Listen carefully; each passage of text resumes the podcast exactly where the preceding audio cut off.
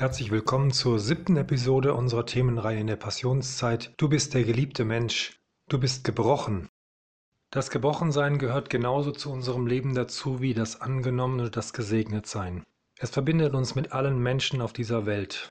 Jede und jeder von uns hat eine oder mehrere Geschichten zu erzählen, in denen das Gebrochensein erfahren wurde, durchlitten wurde. Henry Naun sagt, dass wir eingeladen sind, das Gebrochensein anzunehmen. Das ist keine leichte Übung, weil sie in die Tiefe geht. Und Henry Naun führt weiter aus, wenn wir uns mit unserem Schmerz anfreunden und ihn unter den Segen stellen, wird er nicht notwendigerweise weniger schmerzlich, im Gegenteil, oft werden wir uns desto deutlicher bewusst, wie tief unsere Wunden sind und wie unrealistisch der Wunsch ist, sie völlig loszuwerden. Ich finde diesen Gedanken hilfreich, weil wir oft dazu neigen, auch das, was uns an Schwerem widerfahren ist, klein zu reden oder schön zu reden.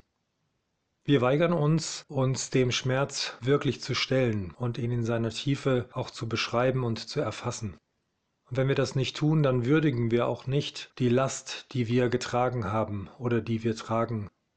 Wir werden dem Gebrochensein nicht gerecht, wir werden uns selbst nicht gerecht, wenn wir die Tiefe und die Dimension der Last nicht annehmen.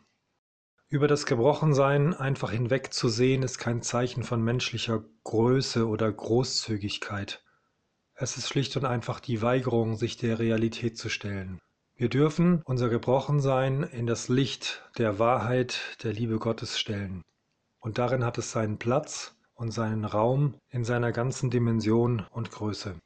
Und wenn wir das tun, dann kann diese Verwandlung stattfinden, von der Henry Nauen auch gesprochen hat. Wer seine Gebrochenheit positiv annimmt und sie ins Licht dessen stellt, der uns seine Geliebten nennt, kann ihr den Glanz eines Diamanten verleihen. Diamanten entstehen in großer Tiefe unter immensem Druck. Das sind keine Kostbarkeiten, die einfach vom Himmel fallen. Sie durchlaufen einen langen Verwandlungsprozess. So ist es auch mit unserem Gebrochensein. Es braucht seine Zeit, bis diese Verwandlung unter dem Segen Gottes stattfindet. Manchmal sind es Wochen, manchmal sind es Monate, manchmal sind es Jahre. Und du bist darin nicht allein, wenn du in die Bibel schaust und die Helden des Alten und Neuen Testamentes einmal vor deinem inneren Auge Revue passieren lässt. Sie alle haben Brüche in ihrem Leben und in ihrer Biografie.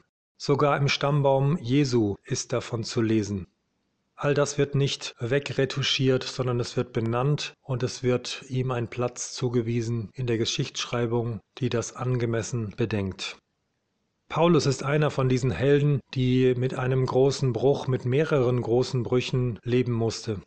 Er schreibt im zweiten Brief an die Gemeinde in Korinth diese berühmten Sätze, der Herr hat zu mir gesagt, meine Gnade ist alles, was du brauchst, denn meine Kraft kommt gerade in der Schwachheit zur vollen Auswirkung. Und dieser Satz Gottes ist die Antwort auf ein Gebet, auf mehrmaliges Gebet um Heilung, die Bitte, dass er mit der Krankheit, die ihn immer wieder überfällt, dass er davon befreit wird. Gott sagt, meine Gnade ist alles, was du brauchst, denn meine Kraft kommt gerade in der Schwachheit zur vollen Auswirkung. Und diese Anweisung Gottes, die nahm Paulus an und er hat sein Verhalten, sein Fühlen, Denken und Handeln darauf ausgerichtet. Daher will ich nun mit größter Freude und mehr als alles andere meine Schwachheiten rühmen, weil dann die Kraft von Christus in mir wohnt. Ja, ich kann es von ganzem Herzen akzeptieren, dass ich wegen Christus mit Schwachheiten leben und Misshandlungen, Nöte, Verfolgungen und Bedrängnisse ertragen muss. Denn gerade dann, wenn ich schwach bin, bin ich stark. Diese Haltung macht aus dem stolzen und perfekten Pharisäer Paulus einen Mann, der ganz und gar angewiesen ist auf die Gnade Gottes, einen demütigen Mann, auch einen empfindsamen Mann, einen, der die Schwachheit im Leben von anderen anerkennen und ihr empathisch begegnen kann. Wenn wir unsere Gebrochenheit unter den Segen Gottes stellen, sie annehmen und in diesen Verwandlungsprozess eintreten, dann werden wir etwas zurückgeschenkt bekommen, das kostbar ist. Es kann eine neue Fähigkeit sein, eine neue Erkenntnis, eine neue Brücke zu Menschen in besonderen Situationen. Es kann Weisheit sein oder schlicht und einfach Gnade. Und indem wir so Menschen, anderen Menschen begegnen, werden wir zu Männern und Frauen, die andere um uns herum Mut machen, sich mit ihrem Leiden ebenfalls anzufreunden und sie unter den Segen zu stellen. Du und ich haben die erhabene Berufung, heilend auf unsere Mitmenschen zu wirken. Aber wir werden dieser Berufung nur dann gewissenhaft entsprechen können, wenn wir den Mut aufgebracht haben, vom hohen Ross menschlicher Schmeichelei herabzusteigen und mit offenen Augen über die Bruchstücke unseres eigenen Lebens zu schreiten.